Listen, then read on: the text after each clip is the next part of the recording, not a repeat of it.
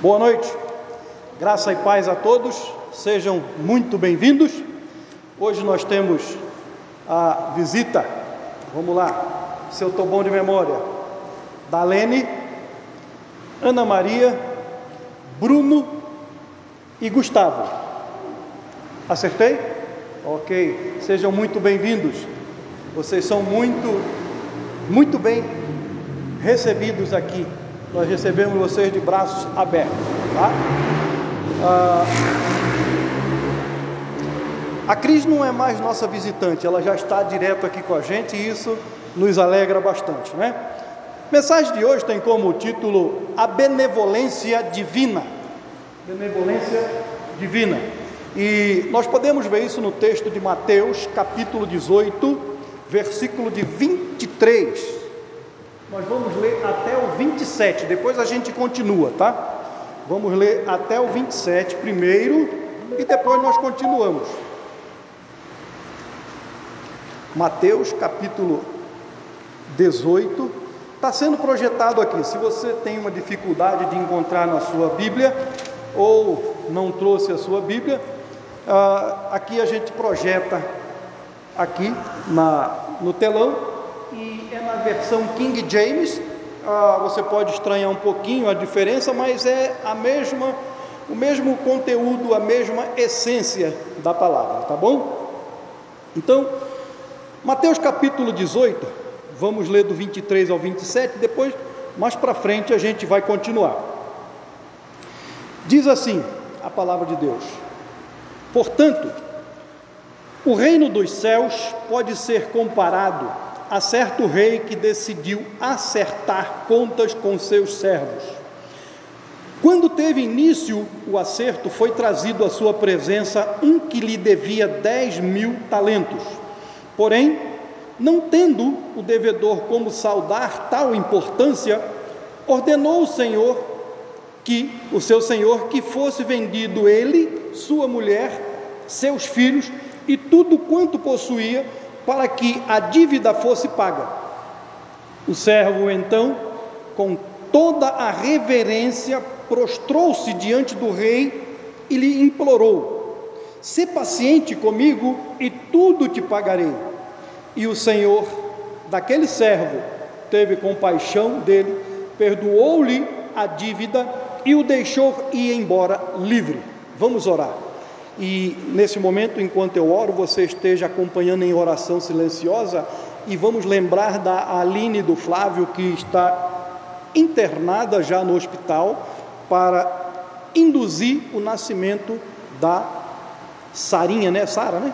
Oh, que maravilha! Está chegando aí então, né? Eles estão no hospital, o Flávio está lá com ela, por isso ele não está aqui, está lá com ela, porque já está próximo da hora do, da bebê vir ao mundo. Tá bom? Então vamos orar.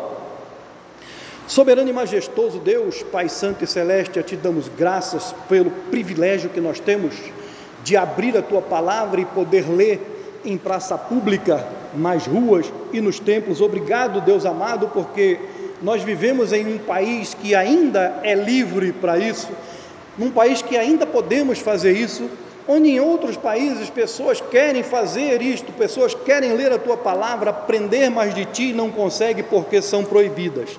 Eu te peço então nesse momento, ó Deus, te suplico e te rogo pelas pessoas, rogo por esses países que não deixam a tua palavra entrar livremente lá, e que o Senhor Deus possa fazer uma obra maravilhosa nesses lugares, nesses países que não conseguem entrar a tua palavra, que a tua palavra é proibida. Mas te peço, Senhor, também que abra as nossas mentes e corações para que a tua palavra, Senhor, possa penetrar e ela possa encontrar um cantinho aonde ela vai, ó Deus, se instalar e dar frutos nas nossas vidas. Te peço a tua unção sobre a minha vida para que a tua palavra, ó Deus, possa ser pregada aos teus filhos esta noite. Também quero lembrar, Deus amado, da Aline e do Flávio que estão, estão no hospital. A Aline está próximo já de dar a luz a, a bebezinha deles.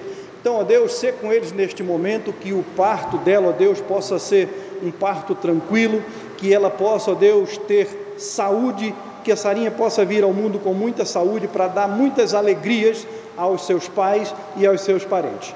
Muito obrigado, Deus amado. Eu te agradeço no nome santo do nosso Senhor e Salvador Jesus Cristo. Amém. Deixa eu beber já um pouquinho de água.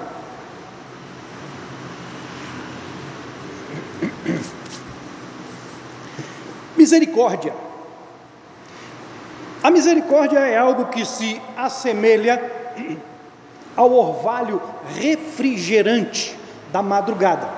Você já acordou de manhã após estar aquele calor terrível e você não está com o ar condicionado ligado no seu quarto, mas você tem um ventiladorzinho ali trabalhando a noite inteira e você acorda com aquele abafado, mas quando você abre a porta assim, vem aquele aquele orvalho, aquele arzinho refrigerante, aquele aquele arzinho gostoso, né, da madrugada.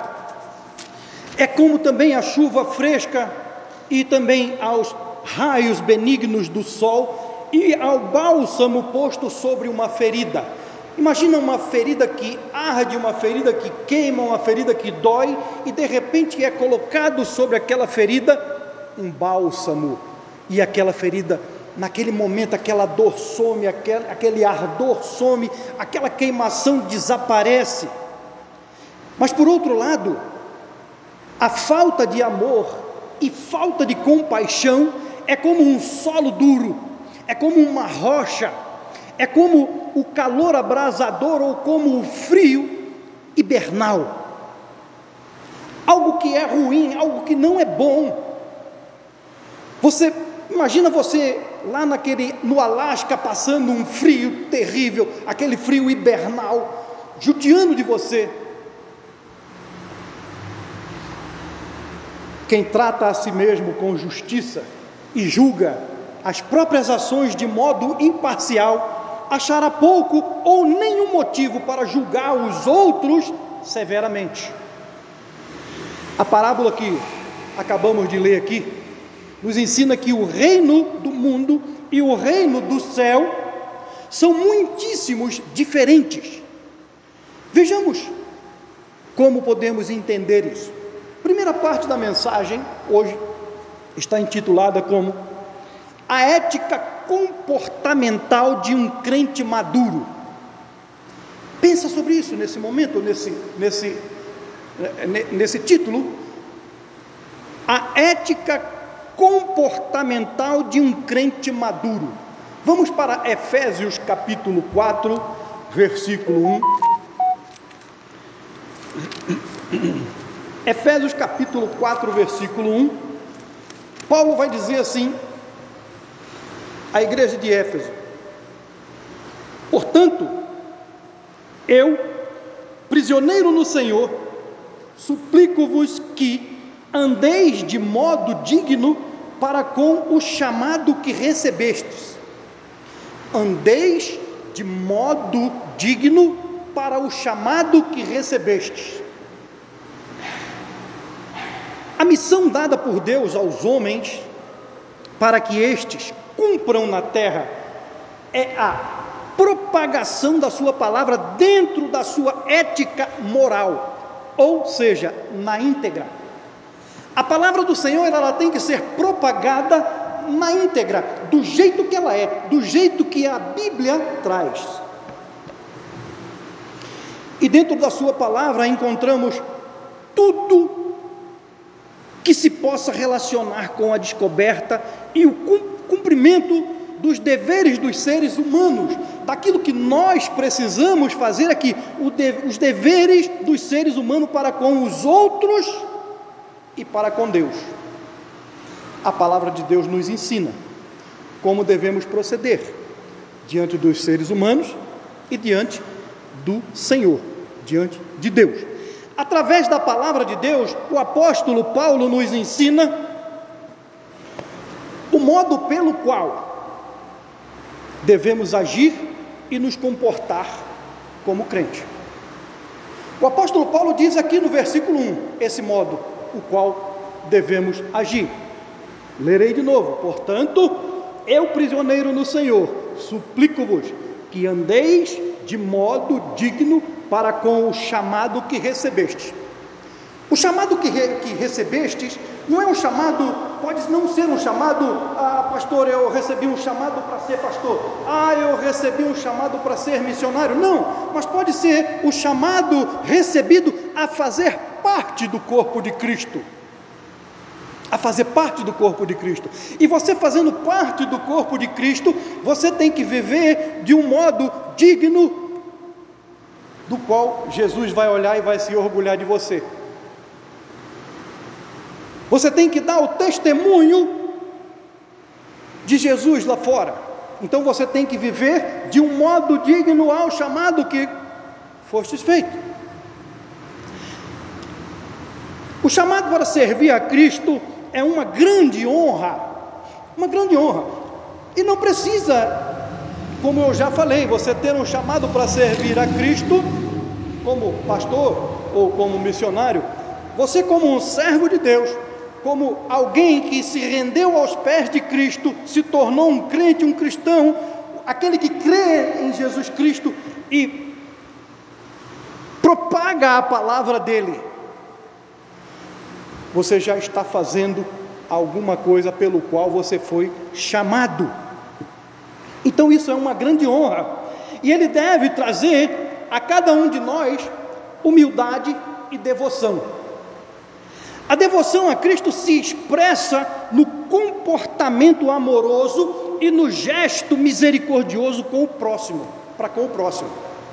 Por quê? Porque eu entendi o Evangelho, eu fui chamado, eu me prostrei diante do Senhor, eu me tornei um crente, e aí eu vou deixar o meu próximo para lá, eu vou abandonar os outros eu vou deixar que eles vivam do jeito que eles querem. Não. Eu vou dar o meu testemunho. Eu vou propagar o evangelho de Cristo. Tá?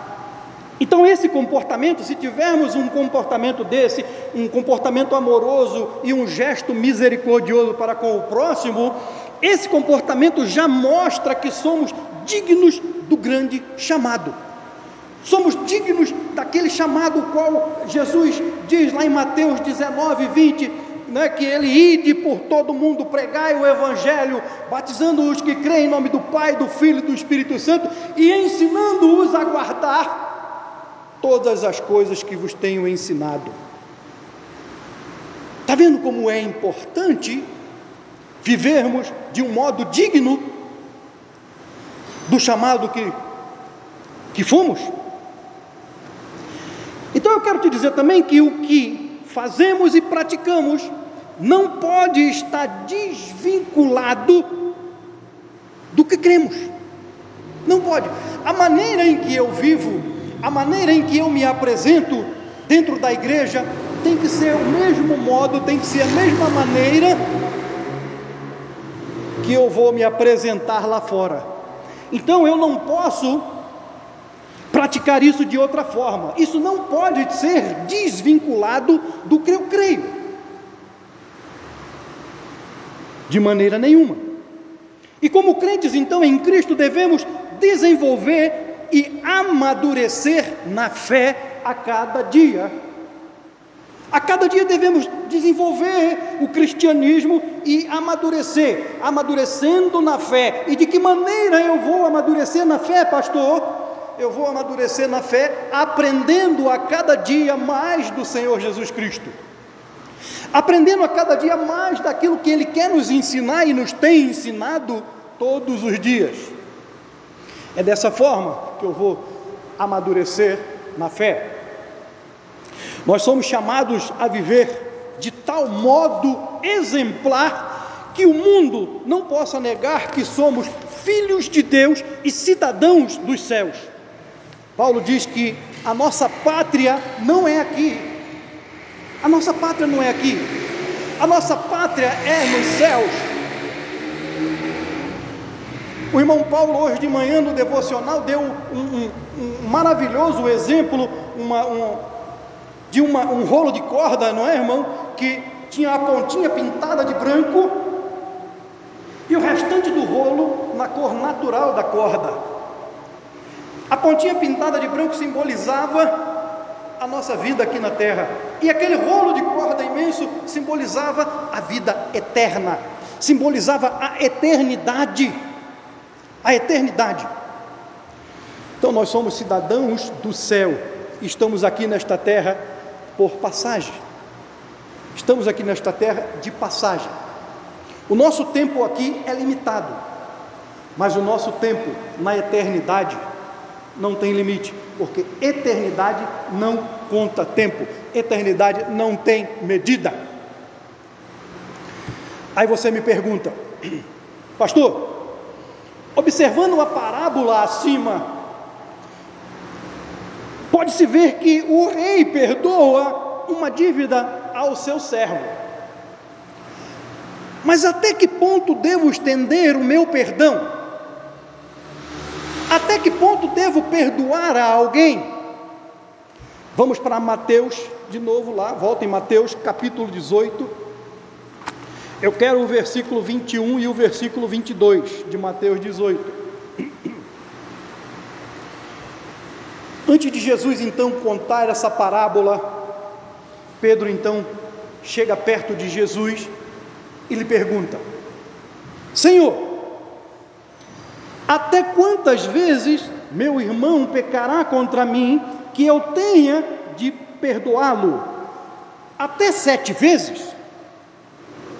E Jesus lhe respondeu: Não te direi até sete vezes, mas sim até setenta vezes sete. Setenta vezes sete. Então devemos perdoar até enquanto desejamos o bem-estar da pessoa que nos ofendeu. E como crente devemos desejar o bem-estar desta pessoa sempre. Nunca devemos desejar o mal, mas sim sempre o bem-estar daquela pessoa. Aquela que nos ofendeu, ou aquela que não nos ofende, mas devemos desejar sempre o bem-estar destas pessoas. Tá? Um dos grandes desafios da maturidade cristã, veja bem, um dos grandes desafios da maturidade cristã é saber o que fazer com o perdão. Jesus fala bastante em perdão, a Bíblia nos fala em perdoar, mas muitas vezes você não sabe o que fazer com o perdão, e esse é o grande desafio da maturidade cristã é saber como você vai utilizar o perdão. O grande número de vezes ordenadas por Jesus serve para enfatizar a verdade de que devemos perdoar sempre. Sempre. Não há limites para o perdão. Os rabinos os mestres do judaísmo, eles ordenavam perdoar até três vezes. Os mestres do judaísmo ordenavam que os seus seguidores perdoassem até três vezes. Tá? Três vezes. Pedro, ao perguntar a Jesus, sugeriu um salto espiritual de sete vezes. Pedro ainda foi lá e falou: Senhor, é sete vezes que devemos perdoar? Tá? Seria um número muito perfeito e completo, mas Jesus lhe respondeu com uma expressão matemática e filosófica que tende ao infinito, ou seja, sempre 70 vezes 7. Uma expressão que te, que te é, induz a pensar o infinito. Devo perdoar sempre, per, devo perdoar sem contar as vezes.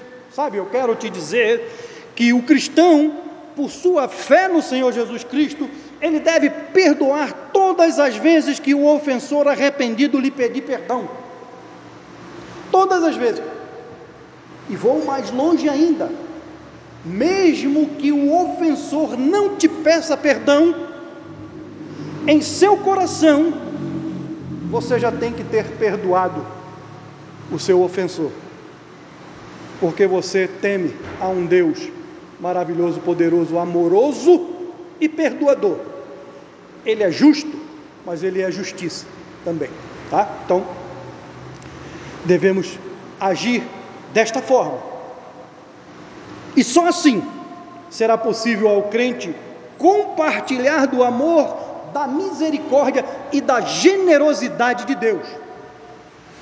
No que de outra forma, nós todos seríamos levianos, pois quantas vezes pecamos e pedimos perdão a Deus e Ele nos perdoa.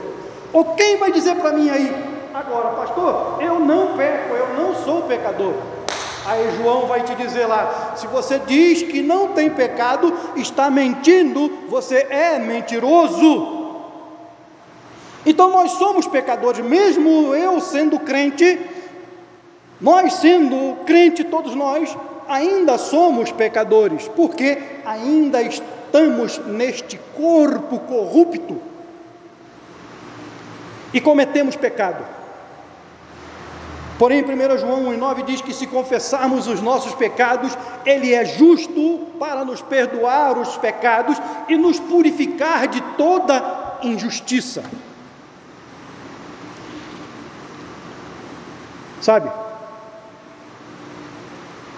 A importância deste ensinamento de Jesus reside no fato em que a nossa falta de disposição em perdoar o próximo funciona como um obstáculo que dificulta a aceitação do perdão de Deus para os nossos e os pecados daqueles que ainda vão ouvir a palavra de Deus. Jesus ensinou a seus discípulos e nos ensina a perdoar uns aos outros com um número ilimitado de vezes ilimitado de vezes. Se fosse limitado, então Jesus podia dizer para Pedro: Olha, Pedro, isso você está certo, é sete vezes, porque Jesus já sabia, porque Jesus conhecia o judaísmo e Jesus sabia que é, o, o, praticante do judaísmo, os mestres do judaísmo, diziam que, olha, só pode, você pode perdoar somente até três vezes. E Pedro já foi além. Pedro disse: Jesus, Senhor, então nós temos que perdoar até sete vezes. E Jesus disse: Não, Pedro, não, Pedro, é setenta vezes sete, se eu for dizer assim, mas é infinitamente nós temos que perdoar o nosso próximo, tá? Infinitamente. Perdoar o nosso próximo infinitamente. É isso, é esse o significado da expressão matemática usada por Jesus, 70 vezes 7. Um crente maduro na fé, que segue a ética cristã, ele deve perdoar o seu ofensor assim como Deus nos tem perdoado e nos perdoou, e como nos perdoa a cada vez que pecarmos. A cada vez que pecarmos, o Senhor nos perdoa, nos perdoa se humildemente formos até os pés dele pedir perdão. Muito bem, mas a parábola que lemos nos ensina também que, segunda parte, devemos nos humilhar diariamente devemos nos humilhar diariamente. Vamos para 1 Pedro, primeira epístola de Pedro, aos dispersos pela lei, capítulo 5, versículo 6. 1 Pedro, capítulo 5, versículo 6.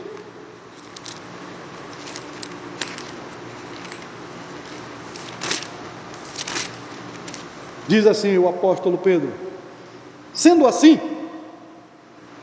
humilhai-vos sob a potente ou a poderosa mão de Deus, para que ele vos exalte no tempo certo. Humilhai-vos, vós, humilhai-vos sob a potente mão de Deus, para que ele vos exalte no tempo certo.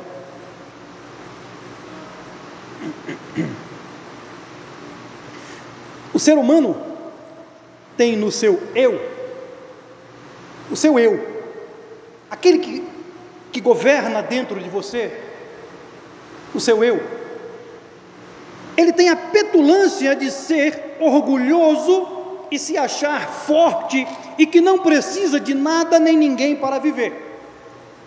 Você já parou para ver isso?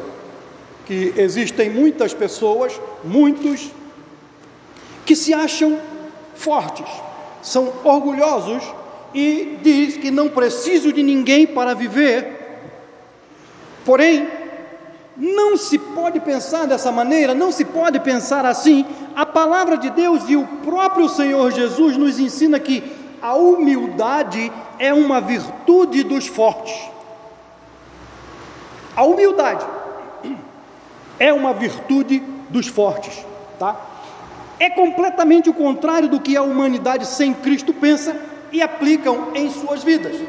Vocês já viram que as pessoas, aqueles que não crê no Deus que você crê, e se um dia você for falar da palavra de Deus para você, para ele, ele vai dizer assim: Olha, Jesus e a Bíblia é para os fracos. Você já ouviu, ouviu isso alguma vez na sua vida? Eu já também. Eu já. Jesus é para os fracos, a Bíblia é para os fracos. Mas ser humilde é uma virtude dos fortes, porque se humilhar não é para qualquer um, tem que ser muito forte, não fraco, mas muito forte, para reconhecer e se humilhar. Então é completamente o contrário do que a humanidade sem Cristo pensa. Tá? Eu quero dizer que quando precisamos de socorro, não podemos hesitar em pedir, de forma nenhuma. Pois quando pedimos principalmente a Deus, o seu socorro vem e nos alcança no momento exato, mesmo que a nosso ver pareça tarde. Muitas vezes você pede socorro ao Senhor e você acha que Ele está demorando, e quando você vê aquilo já passou, mas você pensa que passou, porque quando Deus age, Ele age no momento exato. Ele não age antecipadamente, Ele não age depois que você já se estrumbicou, não. Ele age no momento exato, ele age naquele momento em que você está precisando. Você até acha que não, não estou mais precisando, mas está precisando. Está precisando. E Jesus ele vai agir ali naquele momento, porque você pediu socorro, você pediu socorro e ele te atende ali, naquele momento. Quando sofremos e não nos humilhamos a Deus, a impressão que fica é que podemos resolver tudo pela força do nosso braço. Quando não pedimos perdão, quando não, não, não pedimos socorro, quando não nos humilhamos, a impressão que fica é essa: que nós temos poder para resolver tudo com a força do nosso braço, do jeito que, que queremos resolver. Tá? E quando isso acontece, estamos dando a Satanás a oportunidade de usar nosso, os nossos tempos difíceis para gerar medos, ansiedades e dúvidas. Já pararam para pensar isso? Você está dando oportunidade ao inimigo para isso, para gerar em você medo, para gerar em você dúvida, para gerar em você ansiedade. Precisamos humildemente confiar em Deus e ter autocontrole enquanto esperamos a ajuda divina chegar. Lembra que eu falei? Ah, Senhor, agora que o Senhor quer me ajudar, agora já passou, agora eu não preciso. Não, não, você precisa, sempre. Então você tem que ter o autocontrole, aguardar, esperar a ajuda divina, porque Deus, Ele tarda, mas não falta, Ele chega. E quando Ele chega, você acha que Ele tardou, mas não tardou, Ele chegou no momento exato. Mateus 18, Ainda 18, ah, versículo 23 a 24 agora. Vamos lá em Mateus, Mateus 18, versículo 23 e 24.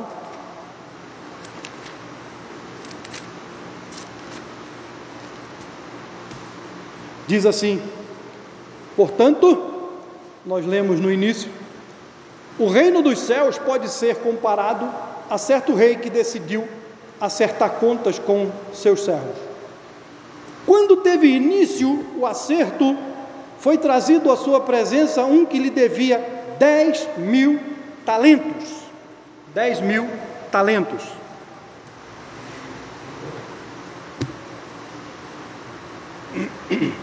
A Bíblia nos diz que o reino dos céus é semelhante a um rei que resolveu ajustar contas com os seus servos.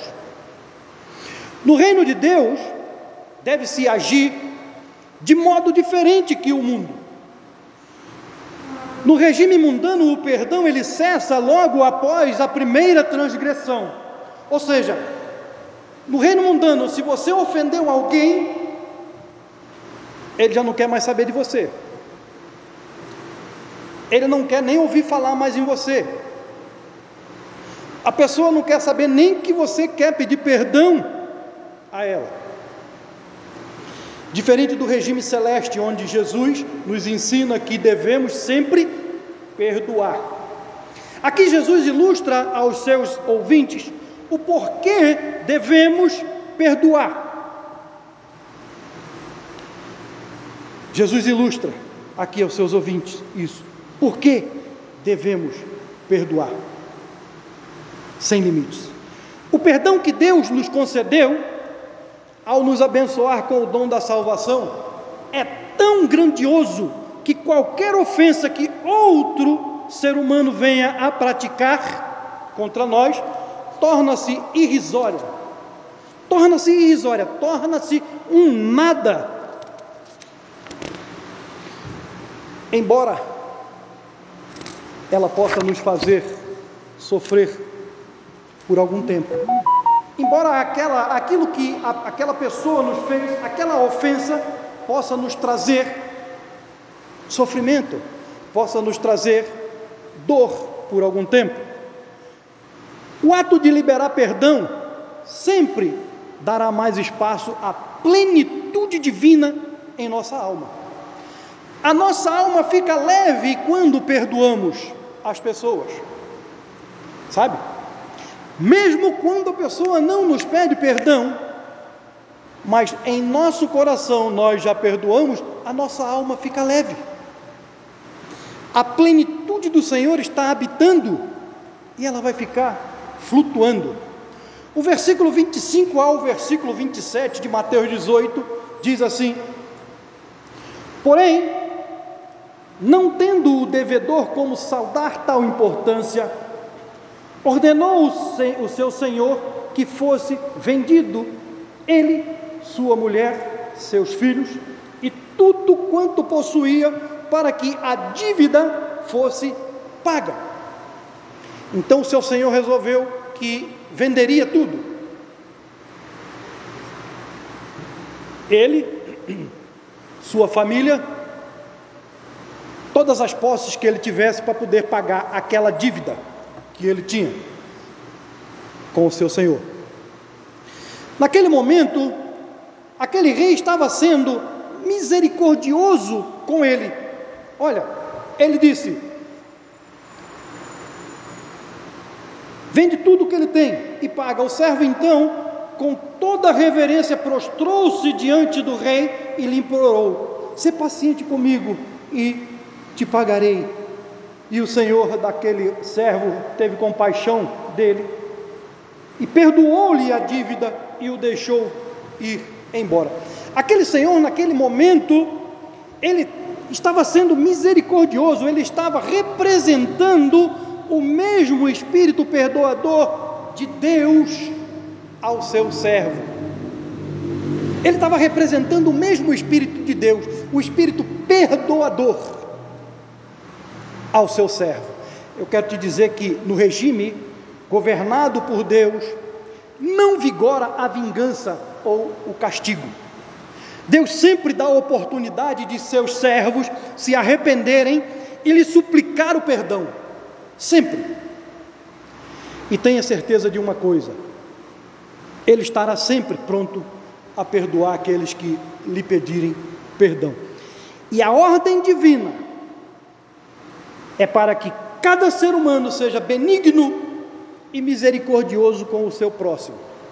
Assim sendo, não é a espada que deve governar, mas a graça e a misericórdia e o perdão pela misericórdia divina deve governar. Porém, como seres humanos pecadores que somos, quando de alguma forma somos afligidos, o nosso primeiro instinto é o de revidar. Já pararam para pensar nisso? Para ver isso? Que quando somos ofendidos, o que nós, como seres humanos pecadores, ah, eu te perdoo. É assim? Na maioria das vezes, você quer revidar, você quer dar o troco para aquele que te ofendeu no mesmo momento, tá? E nunca o de esperar que Deus resolva. Mas quando essas coisas acontecem em nossa vida, a ação mais coerente deve ser de entregarmos o acontecimento nas mãos de Deus. Entregarmos aquilo que nos foi feito nas mãos do Senhor, porque o Senhor, sim, Ele pode resolver tudo isso. Tá? Então, entregamos a Deus aquilo que nos aconteceu. Da mesma forma, também acontece o contrário, quando nós somos os ofensores. Porque não é só os outros que nos ofendem, mas nós também ofendemos as pessoas.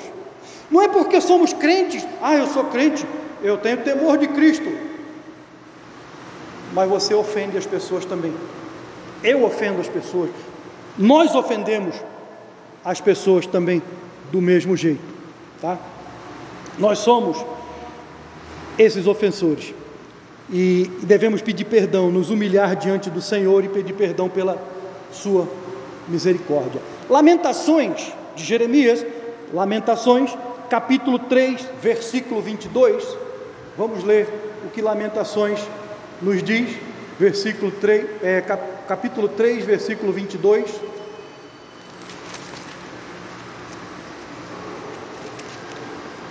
capítulo 3, versículo 22 diz assim: A bondade do Senhor, ou a misericórdia do Senhor, que tiver na sua tradução é a mesma coisa, é a razão de não sermos consumidos, porque as suas misericórdias não têm fim.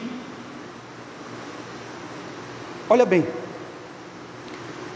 quantas vezes nós ofendemos a Deus na nossa vida? Agora você veja o que esse versículo quer te dizer.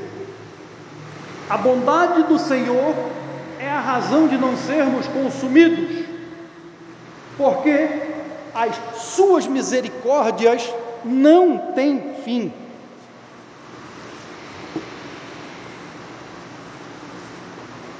É três vezes? Somente a misericórdia de Deus? Como os praticantes do judaísmo falavam? É sete vezes? Como Pedro perguntou a Jesus? Não. As misericórdias do Senhor não têm fim, elas não se acabam. E é por isso que não somos consumidos quando pecamos contra Ele. É por isso que não somos consumidos quando praticamos o erro diante do Senhor. Porque Ele é misericordioso. Ele dá tempo para que possamos reconhecer que somos errados, reconhecer que erramos e nos prostramos diante dele pedindo perdão. Sabe de uma coisa? Deus se revela nas nossas experiências diárias com Ele. Ele se revela a você nas nossas experiências diárias com Ele. Sabe por quê? Porque na nossa experiência diária é quando você ora diariamente, é quando você lê a palavra de Deus diariamente, é quando você está em comunhão com Deus diariamente. E Ele se revela a você a cada dia, a cada momento. Ele se revela a você quando você está em comunhão com Ele. bem como em sua poderosa ação salvífica na história. Deus vem agindo em toda a história da humanidade desde o começo, planejando a ação salvífica, planejando a maneira pela qual ele iria salvar os seres humanos que ele criou. A compaixão de Deus e o seu amor mais profundo do que o de qualquer pai brota renovado para nós a cada dia, pronto para receber o seu povo arrependido. Deus, ele tem muito mais amor do que qualquer pai físico na terra. Sabe? Eu tenho um amor pelos meus filhos você tem um amor pelos seus filhos, mas o amor de Deus por cada um de nós, inclusive pelos seus filhos, é muito maior, é muito mais superior do que o amor que nós, como pais, temos. E Ele está pronto para receber o seu povo arrependido, quando você se humilha, quando você se arrepende dos seus pecados diante do Senhor. Ele está pronto a te receber de braços abertos. A cada dia podemos reconhecer seus atos compassivos em nossa vida pessoal e comunitária. Pessoal, em nós pessoalmente, só nós, só eu e Deus, só você e Deus, ou quando nós estamos reunidos como igreja, Deus se mostra Deus mostra os seus atos compassivos, Deus se mostra amoroso para com cada um de nós. Mas para que isso aconteça,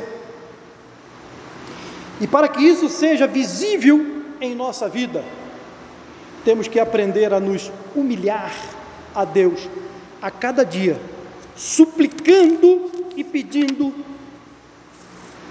a Ele o seu perdão pelas nossas falhas e fraqueza? Porque somos falhos, porque somos fracos. Nós somos fracos diante dele, nós somos fracos diante do pecado. Então, para que sejamos fortes, temos que estar sempre na comunhão do Senhor. 1 Pedro capítulo 5, versículo 6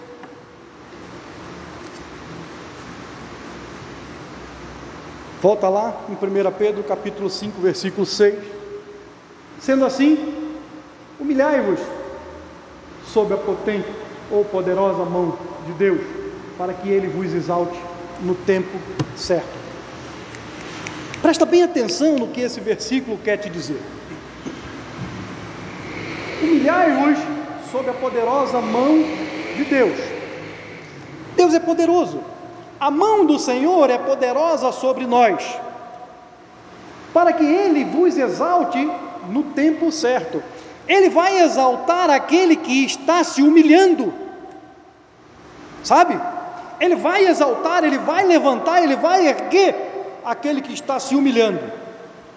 Eu quero te dizer que respeito pelos outros, humildade, ausência de ansiedade e autocontrole são os traços que marcam o caráter de um crente maduro. São os traços que marcam o caráter de um crente maduro. E no momento certo, seremos exaltados.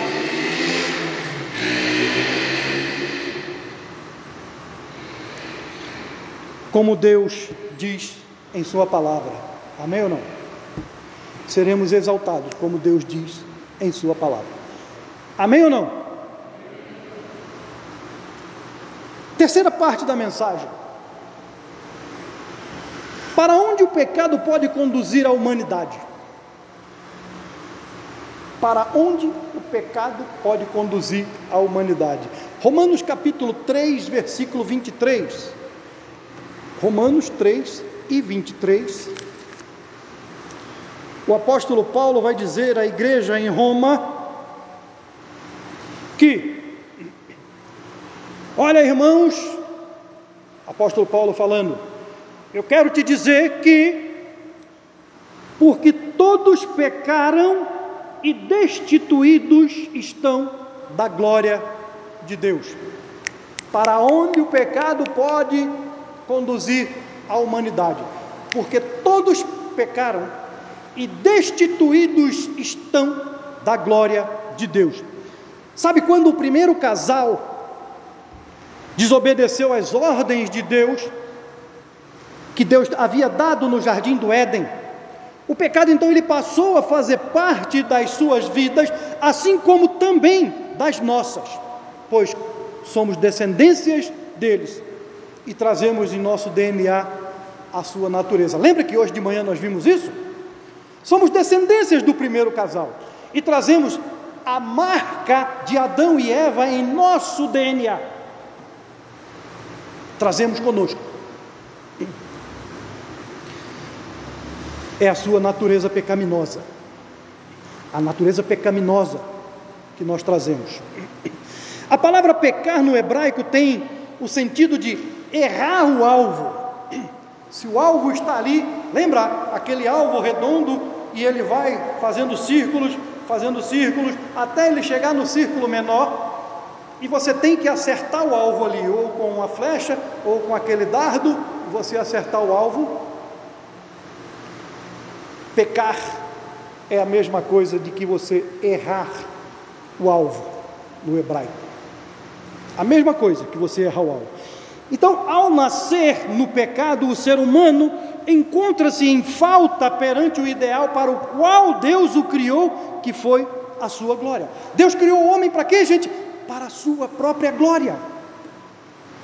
Deus não criou o homem para a glória do homem, mas para a sua própria glória, porque ele pode, ele quis fazer.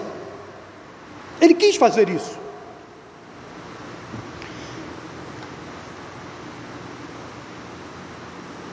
Porém, o pecado destituiu o ser humano.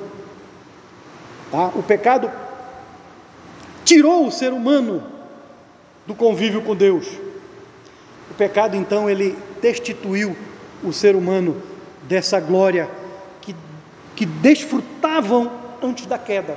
Antes da queda, Adão e Eva é, desfrutavam uma glória com Deus maravilhosa, porque Deus passeava no jardim ao entardecer e ele ia lá bater papo com o Adão e Eva, ia conversar, ia ter a comunhão com ele. Por que, que Deus criou o homem? Porque Deus criou alguém à sua imagem e semelhança, porque ele queria ter alguém que fosse comunicativo a ele, ou seja, se comunicasse com ele, tivesse correlacionamento com ele aquilo que um animal não pode ter, aquilo que um cachorro não pode ter, aquilo que um, uma onça, um tigre, um, um elefante, um leão, qualquer outro animal não tem comunicação, não pode ter um relacionamento correto com Deus, não pode. Então o homem foi destituído desta glória que ele desfrutava antes da queda. A glória de Deus é a revelação pública da sua verdadeira natureza como santo, como justo, como amoroso e poderoso. A sua glória é o seu direito a todo prestígio e honra. Você pode ver o homem mais poderoso que existe no mundo, ele não pode ter a glória de Deus. Ele não pode ter. E é por isso que havia uma mortandade de cristãos naquela época em que Roma dominava a Judéia. Os cristãos eram obrigados a adorar ao imperador romano. E os cristãos verdadeiros preferiam morrer ao adorar o imperador de Roma.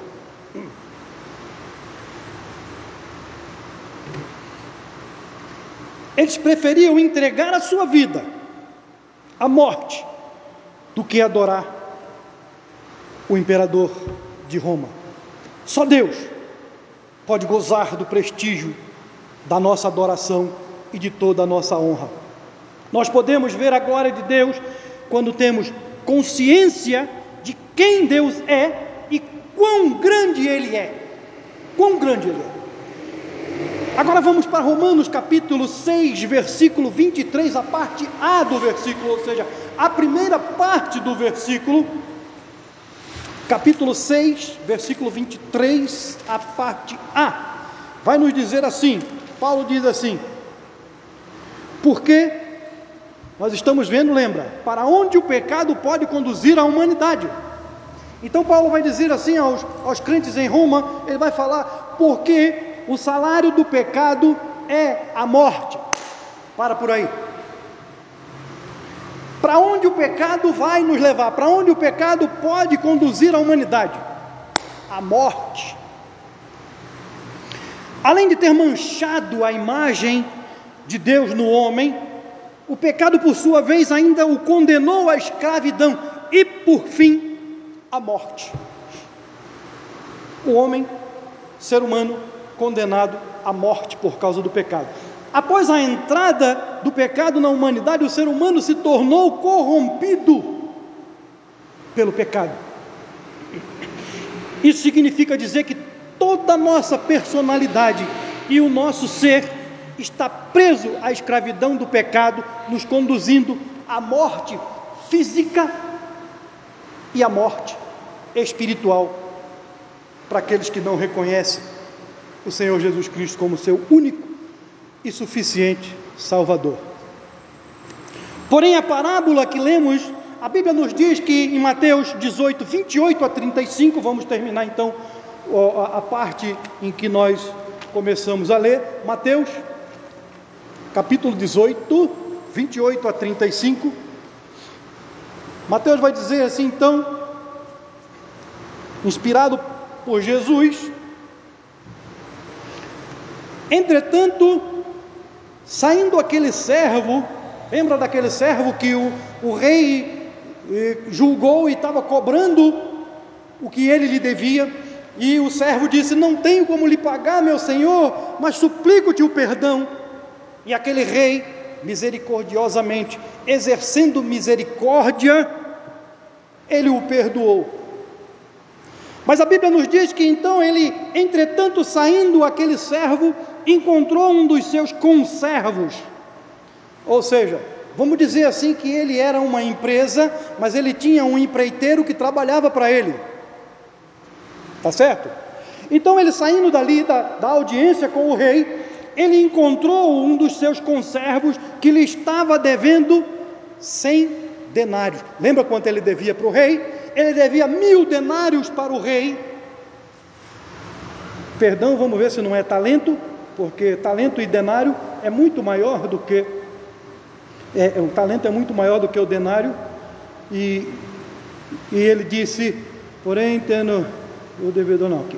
portanto o rei comparado o rei decidiu contra, porém tendo ele disse, espera aí, compaixão.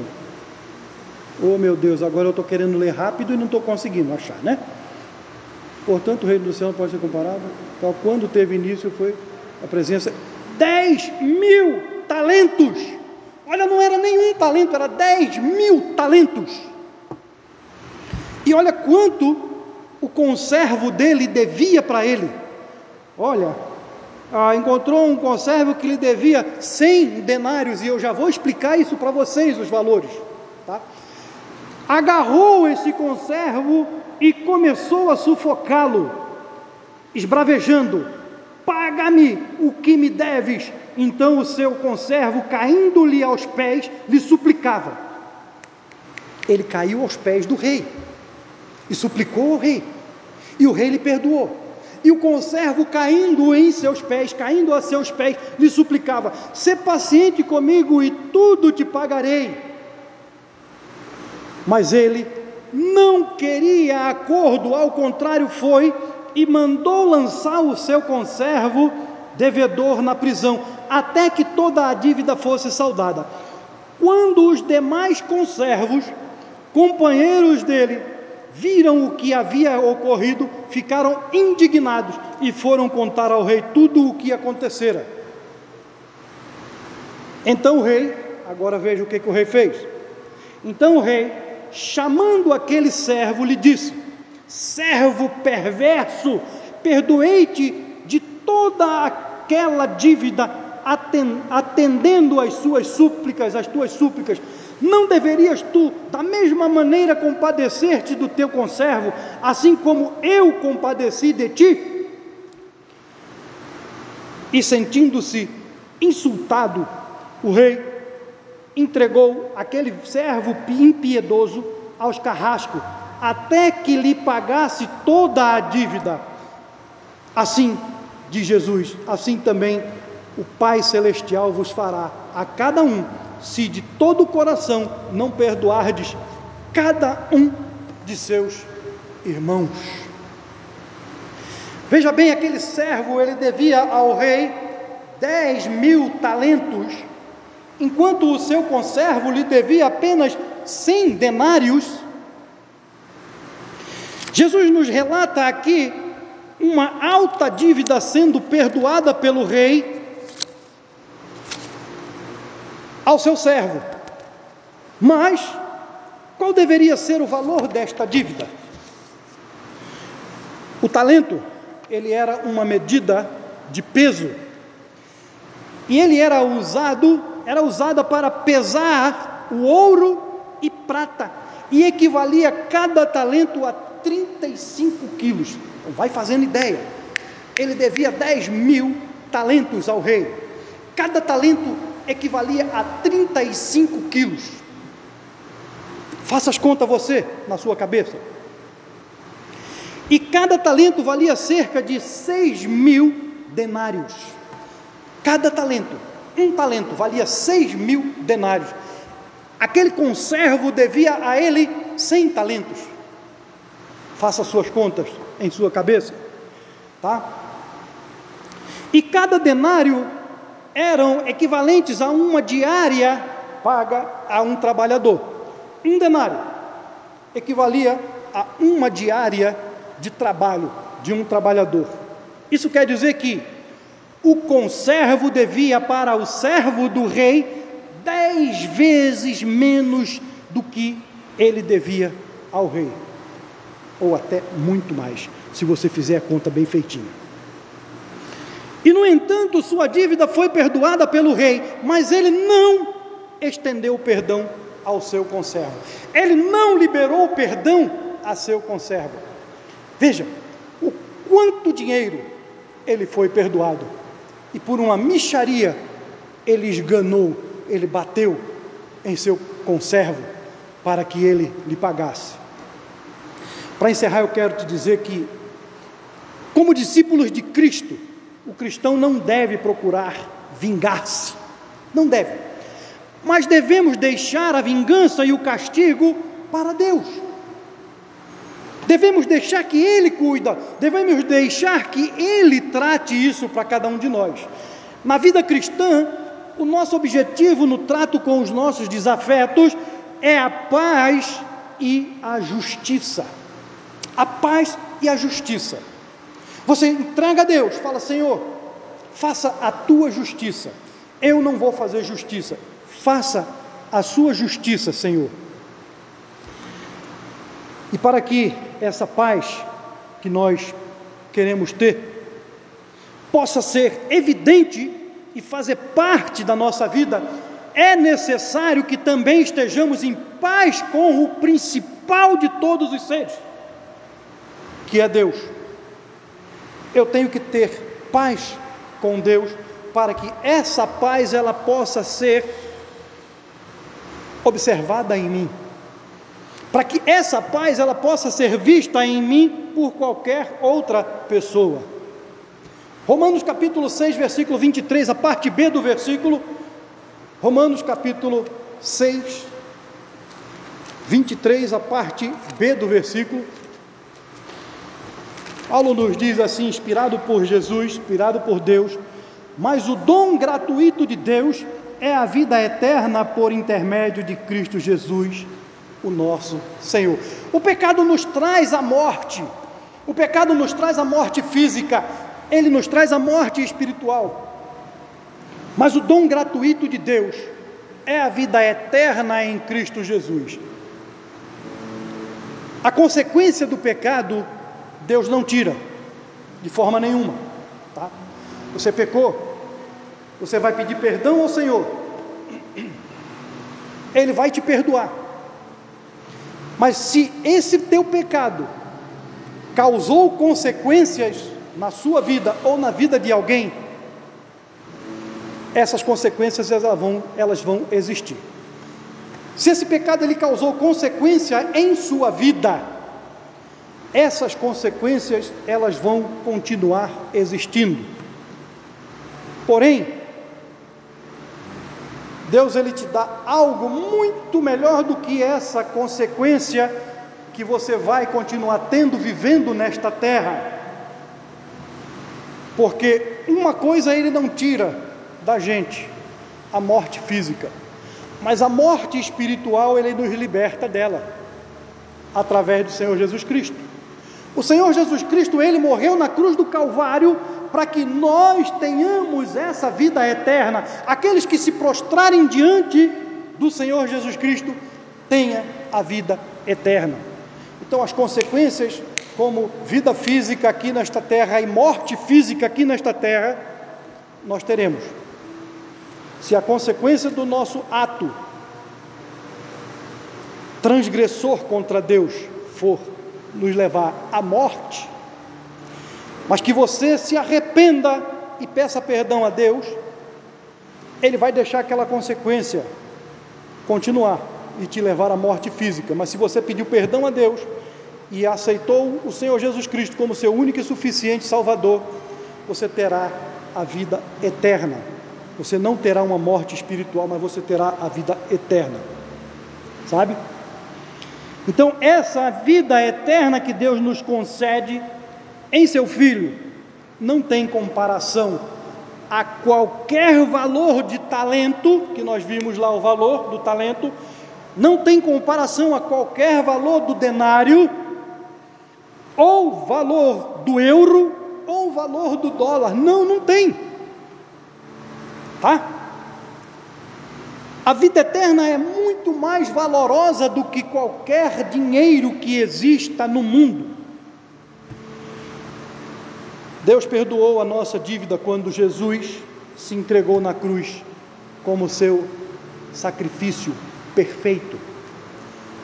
Ele se entregou por cada um de nós como sacrifício perfeito. Eu quero te dizer que o pecado nos conduz à morte, porém, se o ser humano se humilhar diante de Deus, reconhecendo o seu estado pecaminoso, Deus o perdoa. Ele concede a vida eterna e nos leva a um amadurecimento tal de fé que passamos a refletir a imagem de Cristo em nós para o mundo através da nossa vida, enquanto vivemos neste mundo. A imagem do Senhor Jesus, ela é refletida naquele que se humilha diante de Deus se prostra diante de Deus, reconhecendo que é pecador, reconhecendo que precisa do Senhor Jesus Cristo como seu único e suficiente Salvador. E passamos a refletir a imagem do Senhor Jesus na nossa vida. Isto é ter benevolência de Deus. Lembra do início da mensagem, o título? Benevolência divina? Isso é ter benevolência de Deus. Amém? Vamos orar. Abaixe suas cabeças, todos de cabeça baixa, ninguém olhando para ninguém. Vamos orar nesse momento. Eu vou falar com você ainda cabeça baixa. Eu vou te perguntar se você hoje está aqui e você entendeu a mensagem, você entendeu a mensagem do Evangelho que foi passada, e você quer você quer se render aos pés de Cristo nesta noite? Você quer reconhecer o Senhor Jesus Cristo como seu único e suficiente Salvador? Você fala para mim, pastor, eu achava até que eu era crente, eu achava até que eu já tinha aceitado a Cristo, mas eu ouvi a mensagem hoje e essa mensagem, ela tocou profundamente no meu coração e eu reconheci que eu preciso me humilhar diante de Deus nesta noite, eu reconheci que eu preciso do Senhor Jesus em minha vida, porque eu sou pecador Pastor, então, ore por mim porque eu reconheço isso. Levanta a tua mão que eu vou orar por você. Levanta a tua mão, pastor. Eu reconheço, eu reconheço que eu preciso me humilhar diante de Cristo nesta noite. Eu vou orar por você. Tem alguém? Soberano e majestoso Deus, Pai Santo e Celeste, quero te agradecer, Deus amado, pela tua mensagem. Obrigado, Pai Santo, porque o teu Espírito está trabalhando nas vidas neste momento. O Senhor disse que quando ascendeu aos céus que mandaria o teu espírito para que ele convencesse, convencer, convencesse o povo do pecado, da justiça e do juízo. Obrigado, Deus, porque o Senhor fez isso e nós hoje estamos aguardando a volta do Senhor Jesus Cristo, porque ela é iminente, ela está próxima. E aqueles que ainda não fizeram a decisão para Cristo, precisam fazer depressa, precisam fazer o mais rápido possível, porque o mundo está indo de mal a pior e numa velocidade muito grande. Obrigado, Pai porque o teu evangelho tem feito é, muito neste mundo. O teu evangelho tem tirado muitas vidas da sarjeta, da lama do pecado. Obrigado, Pai Santo, por isso. Ó Deus amado, eu te agradeço pelas vidas que aqui estão.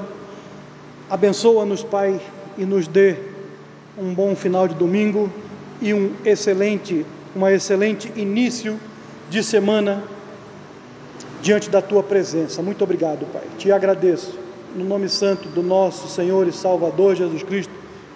Amém. Eu quero dizer para vocês que após eu dar a bênção pastoral, vocês vão fazer uma oração silenciosa e após essa oração silenciosa estamos despedidos. Ali atrás, no hall de entrada, temos um cafezinho. Um cafezinho. Se você quiser parar ali tomar um cafezinho, nós vamos nos reunir ali tomando um cafezinho, batendo um papo, numa comunhão gostosa, tá bom? Tira a máscara só para tomar o café. Aí quando for conversar, põe a máscara novamente, tá? Então, ok, vamos. Recebam as bênçãos. Que o amor do nosso grandioso Deus o amor e a remissão do Senhor Jesus Cristo e a consolação do Santo Espírito possa estar sobre cada uma vida nesta noite e sempre até a volta do Senhor Jesus Cristo. E a igreja diz: Amém. Vamos colocar em pé, vamos cantar um hino então para que encerremos.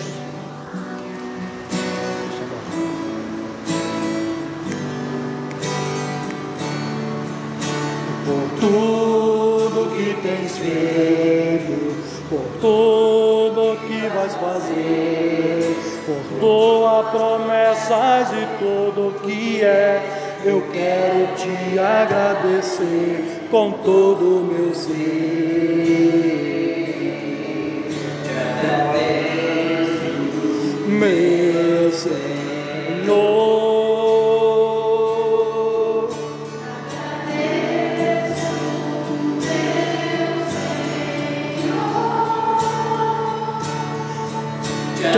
agradeço por me libertar e salvar, por ter morrido em meu lugar. Te agradeço, Jesus, te agradeço, eu te agradeço,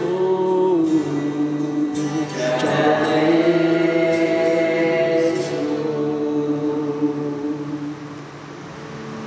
poder sentar após uma oração silenciosa, então podemos ir ali tomar um cafezinho.